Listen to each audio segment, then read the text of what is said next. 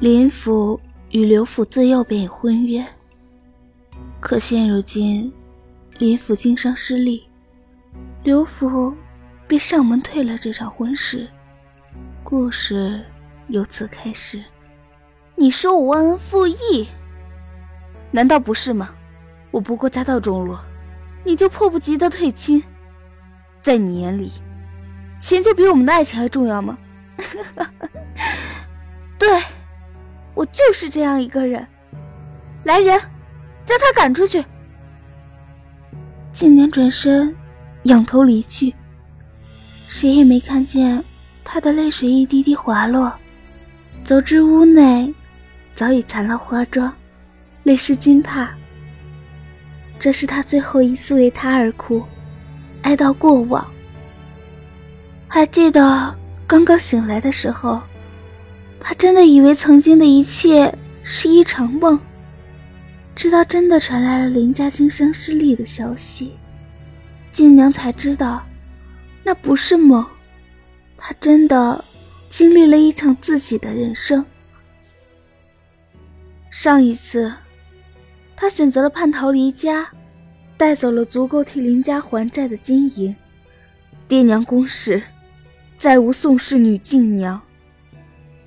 后来，凭借林华的经商天赋，竟然真的再度荣华，甚至超过曾经的林家。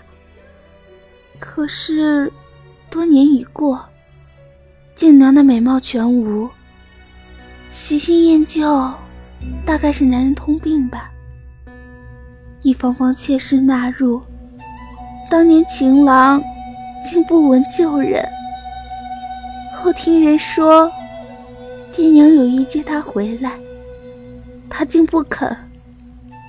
还因当年宋家不肯出手相助一事，拦截宋家生意，导致宋母无钱求医而病去。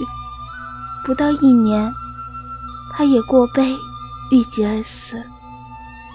此前，他后悔的对他说：“如有来世。”不见当年负心郎，不料想，竟真叫他再来了一次。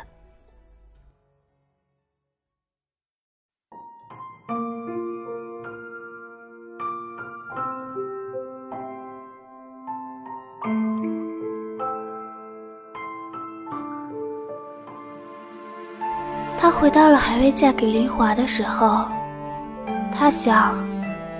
这一次，不论多不舍，多难过，他也不会再伤了自己，伤了亲人。当年，他已经用尽所有的力气和精力去爱她，奋不顾身，不计后果。可是后来呢？他到底还是让他失望了。他想，他从此以后大概不会再爱了吧？害怕了。也伤够了。之后，他听从爹娘的安排，嫁给城北刘家二公子刘征。他想，如果不爱，也就不会受伤了吧。出嫁那日，宋母来看他上妆，语重心长地对他说：“孩子，我知道你怪我，可娘也是为了你好。”那刘家公子是真的喜欢你的，以后也许你就会理解娘了。他想对娘说：“娘，我知道你是为我好，我并没有怪你。”可是他却说不出口。成婚那日，宾客盈门，几乎所有人都说静娘好福气，可以嫁给刘家二公子。不说家中钱财，单说那人，大家就赞不绝口。行举有礼，乃是翩翩君子。新房内花烛落泪，一干人等离去，只留二人，满是温柔。几月后，静娘有了身孕，刘征陪着汗喜严重的静娘躺坐在榻上。看着身旁的静娘，缓缓说道：“静娘，我很在意这个孩子。其实我知道你不爱我，你自小定亲。那时一听说你退了亲时，我便费尽心思说服爹娘去你家提亲，也从没问过你的意思。成亲后，我便知道你还是没有放下。”不过，静然，你放心，日后我会对你好的，你信我。这一生，我只有你一人足矣。夫君，还记得第一次见你，是爹领我去你家做客，你不小心掉进水里，我费了好大的力气才把你拖上来，小小的一团，缩在我怀里。那时我就暗下决心，以后一定要保护好你。后来你的丫鬟来了，我就将你交给她。那个时候你还抓住我不肯松手。可过了几日，就听说你定亲了。我当时难过了好久，一直都忘不了你。